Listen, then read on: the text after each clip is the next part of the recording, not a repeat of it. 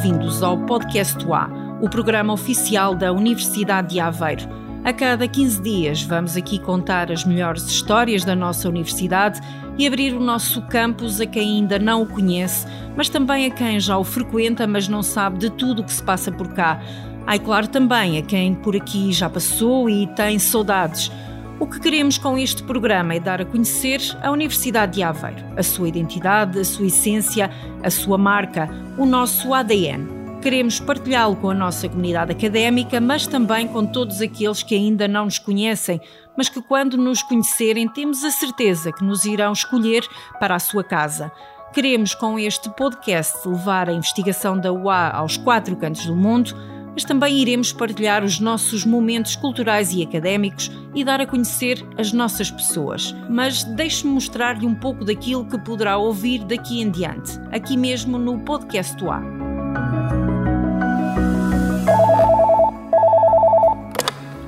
Boa noite, é da Lua. Estamos aqui para te ouvir.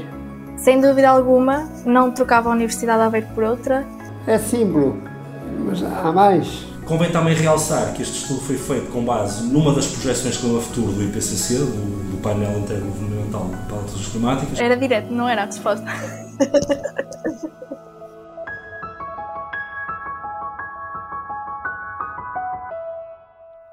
Eu sou a Paula Rocha, mas não serei a única a contar as histórias que fazem a Universidade de Aveiro.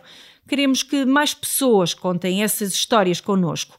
Estas são as vozes que mais vai ouvir aqui no podcast A. Eu sou a Constança Mendonça. Gosto muito de tratar grandes temas sociais e de conhecer a carreira e o lado mais informal das pessoas.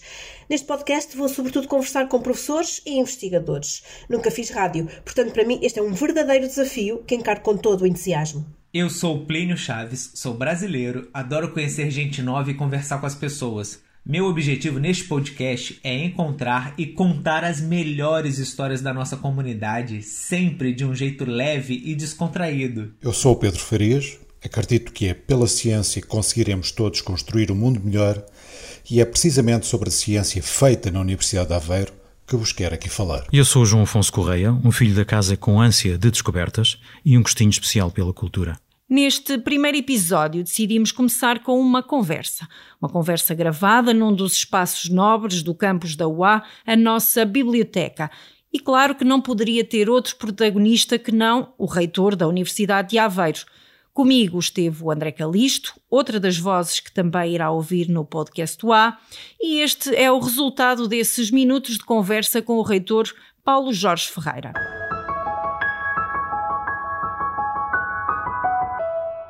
Existe uma expressão que utilizamos vulgarmente, que era no princípio era o verbo, e vamos tentar perceber que verbo é este, e no fundo vamos tentar descobrir este, o verbo ser. É? No fundo vamos tentar perceber quem é esta pessoa por trás do cargo institucional que desempenha, que é o reitor da Universidade de Aveiro. Sabemos de onde vem, que nasceu em Torres Novas. Sim, nasci em Torres Novas, a ser verdade como foi contado. Centro, periferia... Uh... Mesmo em Torres Novas, no centro. O reitor consegue identificar-nos algumas das suas primeiras memórias enquanto criança? É muito difícil. Uh, memórias assim intensas uh, de infância, nós temos algumas. Uh, Lembro-me, recordo-me bem dos tempos em que ia ao jardim-escola, os tempos em que andava por Torres Novas, o facto de ser uma terra sossegada e muito quente e de à noite ser difícil às vezes dormir com, com a temperatura. Ainda hoje é muito quente aquele sítio.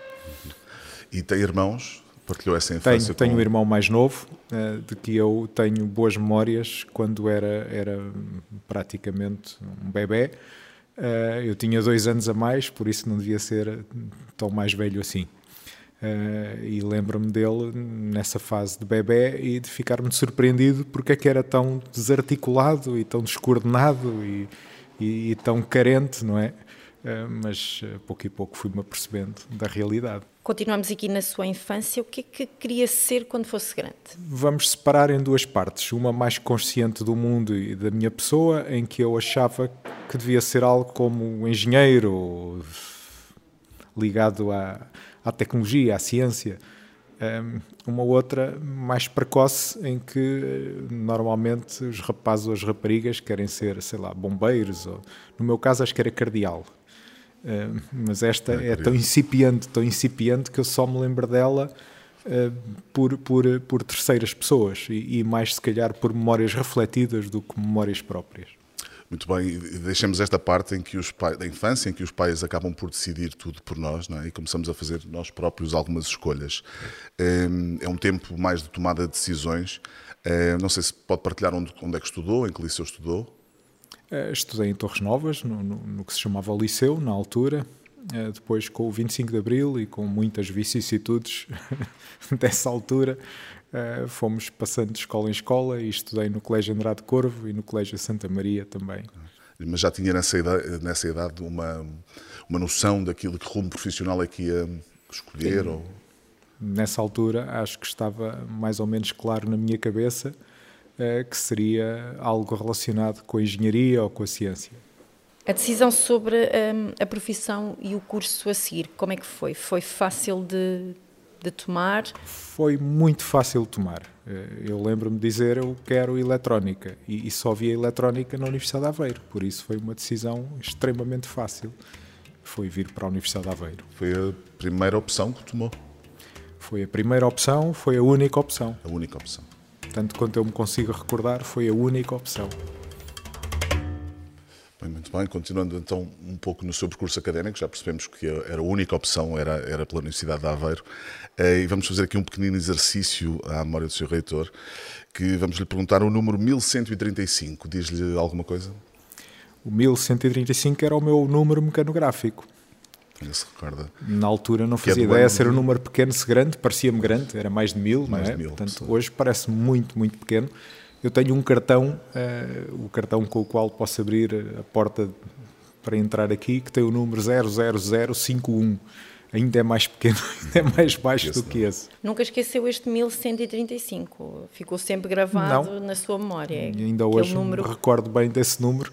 Não é, não é um número que eu preciso utilizar todos os dias, mas recordo bastante dele. Vamos voltar aos anos 80 e tentar perceber aqui, nas centenas, dezenas, centenas de histórias que tem como, como estudante, se quer partilhar connosco alguma história curiosa. A vida académica era muito diferente daquela que é hoje, a nível da organização, da estruturação. Uh, mas vá lá, as vivências de cada estudante em si não eram assim tão diferentes. Não havia tunas, mas havia com certeza liberdade para nós ensaiarmos, uh, uh, praticarmos e, e, termos atividade, por exemplo, musical em, em, grupo, que acho que é importante para a formação da personalidade, para a vivência académica hoje organizadas sob a forma de tunas, é interessante. Isso deu muitas oportunidades e acho que são tempos de que nós nos recordamos sempre com, com muita. Uh, com muita. Uh, como é que eu vou dizer? Uh, saudade, não é, não é tanto assim o termo. Início dos anos 80, não temos telemóveis e imaginando que o queríamos encontrar nessa altura, Uh, iríamos mais encontrá-lo mais depressa, por exemplo, na biblioteca, na antiga biblioteca da Mário Sacramento, ou por exemplo no Palácio ou no Convívio? Na biblioteca eu acho que não. Uh, no Palácio ou no Convívio teria uma chance mais ou menos igual, porque o Palácio era perto do sítio onde eu tinha um quarto e passava lá bastante tempo, e o Convívio também, de semana para semana. Um, eh, qualquer desses sítios seria uma boa hipótese. A Biblioteca da Mário Sacramento, pois, por muito que eu me recorde, não, não posso garantir. Uh, também servia provavelmente menos bem do que no Palácio. Então, aquilo que chamamos de vida académica foi bem presente também no seu percurso? Não? É? Foi bem presente. Acho que a vida académica faz parte do percurso de qualquer estudante, é uma, é uma componente essencial da sua experiência académica e é um fator de enriquecimento pessoal que não se deve de forma alguma desprezar. Uh, acredito nisso singularmente. Não, não é apenas estudo, não é apenas aulas, não é apenas periferia. De, curricular e académica é toda a experiência que vem com isso. Isso é extremamente importante. Sim, claro. Pessoas que marcaram o, o, seu percurso durante, hum, durante o curso e que de alguma forma o influenciaram a escolher esta carreira mais uh, académica, existem? Tem alguma referência? A minha escolha foi independente de qualquer influência ou pessoas que aqui estivessem, porque eu simplesmente nunca tinha, nunca tinha aqui estado antes, não é? Mas depois de estar aqui, houve pessoas que marcaram muito o meu percurso e, e que eu recordo com, com, com, até com uma certa gratidão e, por que não dizê-lo, uma dívida de gratidão. O professor José Carlos Príncipe foi extremamente importante no moldar o meu percurso científico e no seu acompanhamento. Um, saiu da Universidade de Aveiro ainda nos anos 80, tanto, tanto quanto eu me recordo. Uh, e é um dos nomes que eu gostaria de, de, de recordar. Como é que se definiria como professor? Porque foi docente, não é? Uh, muitos anos aqui na, na, Universidade de Aveiro, hoje em dia é reitor, não é? Mas até então uh, foi docente. Como é que era o professor Paulo Jorge? Eu nunca pensei ser professor, não é? Eu vim para a universidade para aprender, não foi para ensinar. Uh, e chego à universidade, claro que no processo de estudo, com os colegas, de vez em quando, a meio da boémia, aparecia uma dúvida, uma pergunta, uma, uma e eu descobri que, eh, explicando aquilo que me era perguntado, tinha benefícios duplos. Por um lado, os outros aprendiam, por outro lado, eu também. E nesse processo de interação, muitas vezes descobri que se aprende imenso tentando explicar. Um, ehm, e, e, talvez, um bocado imodestamente, percebi que teria algum jeito para isso, porque se quando eu explicava eles entendiam, uh, talvez um bocadinho do mérito também fosse meu e comecei a valorizar mais a exposição. A exposição é uma prova de domínio de uma matéria, mas também é uma prova de outro tipo de domínio. Eh, e essa interação é muito satisfatória. Uma pessoa que consegue explicar, que consegue convencer, consegue persuadir, ehm, naturalmente tem, a meu ver, eh, uma compensação inerente nesse ato. E eu comecei a dar muito peso a isso e mais peso com, a idade, e ainda hoje acredito o professor hum, pode ter uma componente inata, mas há muito que é de aprendizagem, de, de, diálogo, de compreensão, de empatia e, e, todos esses fatores pessoais são, são muito importantes. Eram seus já inerentes, não é?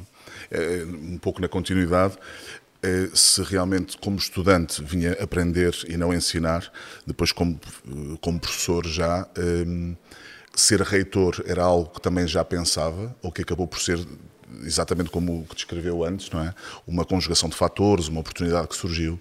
Não, eu vim para a universidade para aprender e certo. não para ensinar. Uh, com certeza, nunca pensando sequer ser professor, muito menos me ocorreria ser reitor, não é? Uh, na verdade, eu, como acho que já disse antes, escolhi a Universidade de Aveiro e depois, em certa medida, a Universidade de Aveiro escolheu-me a mim. Uh, e foi isso que aconteceu muito naturalmente. Porque é um caso, pelo menos na Universidade de Aveiro, desconheço outras universidades, não vou entrar por aí, mas na Universidade de Aveiro é caso único, não é? O, o aluno, o caloiro, não é? Que chegou uh, e que vira professor e depois vira reitor. Portanto, tem aqui as fases todas dentro da, da, da nossa universidade, não é? O aluno, uh, o professor, o investigador e o reitor eu, eu desmistificava um bocadinho isso. Quer dizer, quando a universidade tinha 10 anos, era extremamente um, improvável que, que um ex-aluno fosse reitor, porque simplesmente não havia tempo. À medida que a universidade vai, vai, vai se afirmando, à medida que o tempo vai passando, é, é, é cada vez mais provável que uma pessoa que frequentou a universidade como estudante e, e depois nela continuou como professor possa chegar a um cargo elevado dentro da instituição. Portanto, eu não não diria que é extremamente improvável aquilo que aconteceu aqui, ou único. Acho que é um acontecimento natural na vida da instituição e que se não ocorresse agora comigo, aconteceria inevitavelmente mais tarde com, com outra pessoa. Ainda é reitor, obviamente, eh, mas gostou mais do papel de aluno, de professor? Qual é o papel que se identifica mais? Estudante. Somos todos estudantes toda a vida. Como reitor, aprendo muitas vezes todos os dias. Como professor, aprendia cada vez que explicava. Como investigador, a trajetória é sempre de aprendizagem, sempre voltada para conhecer mais e melhor. Como estudante, foi sempre um percurso de curiosidade e de tentar adquirir mais conhecimento. Portanto, eu diria que a atitude, o comportamento, o objetivo que, que, mais me fascina e que mais me atrai em toda a vivência académica é o de aprender, é o de aperfeiçoar, é o de melhorar. Nós sabemos também um pouco por experiência própria que a sua agenda é sobrelotadíssima, não é? E temos alguma curiosidade de perceber eh, quando é que encontra tempo para si, não é? onde é que consegue realmente desligar um pouco e. Hum, a pergunta é, é difícil. Basicamente, não encontro, não é? Vamos, vamos ter estes pequenos momentos de conversa como estes que estamos aqui, que também são momentos para mim, para repensar, para pensar a atitude perante a vida e perante a universidade. Tentando até, eh, deixando de lado um pouco a, eh, esta formalidade, é? estamos a falar com o reitor e conhecer um pouco melhor a pessoa, é? por isso é que entramos tentando perceber realmente ao desligar aquilo que mais gosta de fazer. É? Se houve música para relaxar, se tem algum hobby específico? Uh, gosto muito de música, acho que qualquer pessoa gosta de música. Não lhe sei dizer exatamente que estilo de música é que gosto. Tão depressa estou a ouvir.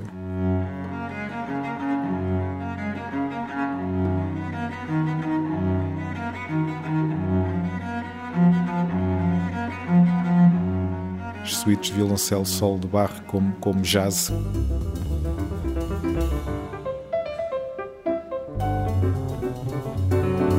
Com muito gosto. É também uma questão de enriquecimento cultural e, e pessoal. E se calhar nesse, nesse aspecto, a música, a literatura, as artes em geral entram na mesma proporção e na proporção de vida. Não, não sei dizer. Na música não consegue identificar, mas, por exemplo, se lhe perguntássemos um livro a um autor. Ah, é fácil. Na prosa eu distinguia a Colina Ribeiro. É um dos autores que mais gosto e com os quais me identifico há mais tempo. Ah, na poesia, Fernando Pessoa, ah, com toda a sua panóplia de heterónimos ah, e de diversidade espantosa que ele tem e que acho que é absolutamente genial em tudo. Há um heterónimo preferido? Caeiro, naturalmente. Falávamos há pouco de, dessa possibilidade de viajar ou do pouco tempo que tem, mas alguma viagem de sonho, ou seja, uma viagem que já tenha feito ou que ainda esteja por concretizar, assim, algum destino não, uh, já tive em muitos sítios, tenho muito boas recordações de vários continentes. Uh, não tenho assim uma ambição por realizar, que, que, mas tenho excelentes memórias de muitos sítios. E isso acho que é bastante mais importante, uh, porque são essas memórias que vão connosco, que nos acompanham para todo lado, que nos servem às vezes de guia e, de, e de, conforto, ah, quando por vezes preferíamos estar a fazer outra coisa e isso é importante. Falou das memórias das viagens. É também uma pessoa que nas viagens uh, faz muita fotografia ou prefere a memória visual, aquela que fica gravada cá dentro, só nossa? Acho que a memória visual, aquilo que fica cá dentro, aquilo que fica para o futuro, um, eh, aquilo que nós transportamos connosco de dia ou de noite, é extremamente importante e é insubstituível. Mas também de comentar algumas dessas coisas de uma forma mais objetiva também tem a sua graça. Eu faço fotografia também como um auxílio a isso, mas sempre nesta expectativa. Aquilo que verdadeiramente é importante vai comigo, vai connosco.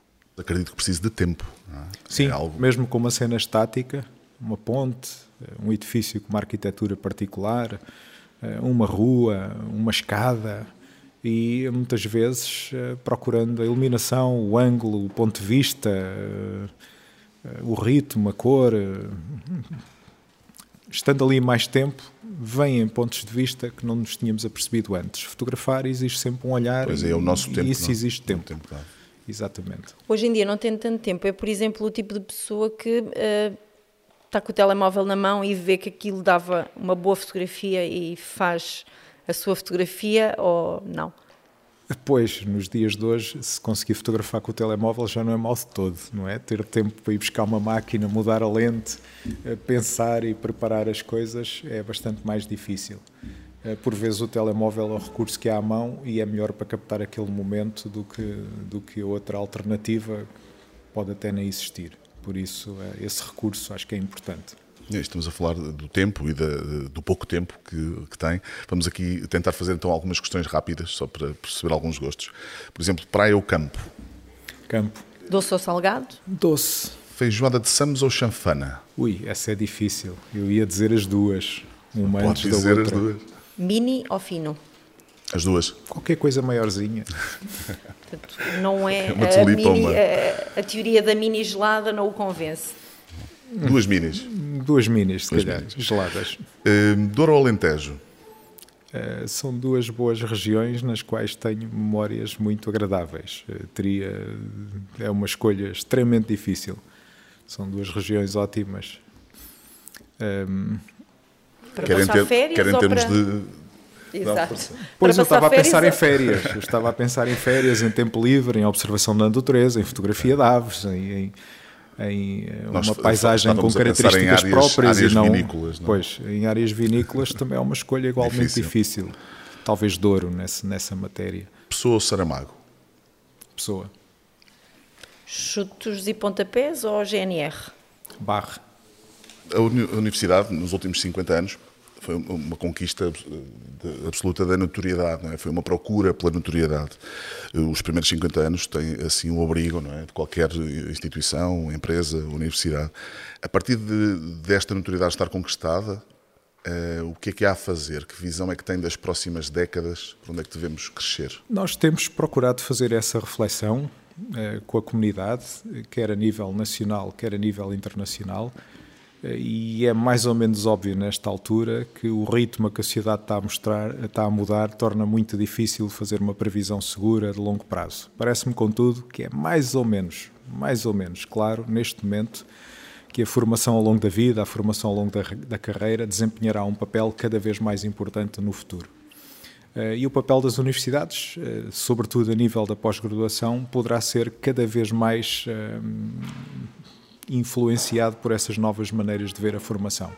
Portanto, eu arriscaria dizer que no futuro as universidades terão uma formação orientada para, vá lá, os primeiros momentos da carreira, a nível da formação inicial, e depois linhas de formação complementares, eh, usando modelos de formação inovadores que não estão disponíveis ainda neste momento, mas nos quais nós já estamos a trabalhar para a pós-graduação e para a formação ao longo da vida. Isso não tenho qualquer dúvida. A sociedade está a mudar muito depressa as profissões estão umas a desaparecer, outras a aparecer a um ritmo grande eh, e temos que estar preparados para esse desafio. Vamos imaginar, imaginamos que o Departamento de Física eh, encontra aqui uma resposta para aquele binómio da relação espaço-temporal e, no fundo, conseguimos desenvolver aqui internamente uma máquina de, do tempo.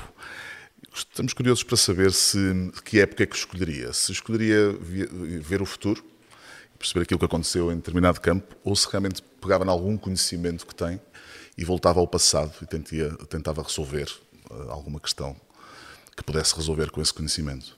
Acho que para um professor, para um investigador, para um estudante, para um curioso acerca da vida e das suas eh, particularidades, é sempre o futuro. A grande curiosidade, o grande desafio é sempre o futuro. Perante essa hipótese, eu não hesitaria sempre. Era olhar para a frente e nunca olhar para trás. Não podia regressar, se fosse. Paciência. Okay. Paciência. Mas ao, ao desafio um, e acho que é melhor sempre considerar viver no futuro do que viver no passado. Pensando no futuro, queria lhe pedir aqui uma mensagem para os futuros ouvintes deste podcast UA. Este é o primeiro programa, não é? Portanto, a partir de agora vamos uh, passar a ter uh, ouvintes um pouco por todo o mundo. Portanto, qual era a sua mensagem para essas pessoas? Acreditem. Acreditem em vocês, acreditem que é possível e não deixem os obstáculos afastar-vos do caminho.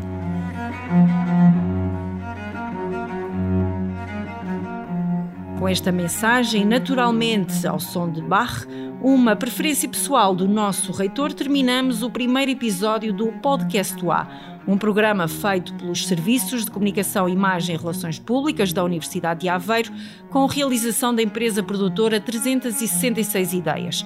Para mais informações, pode sempre passar pelo site da Universidade de Aveiro em www.ua.pt. O podcast UA está de volta dentro de 15 dias.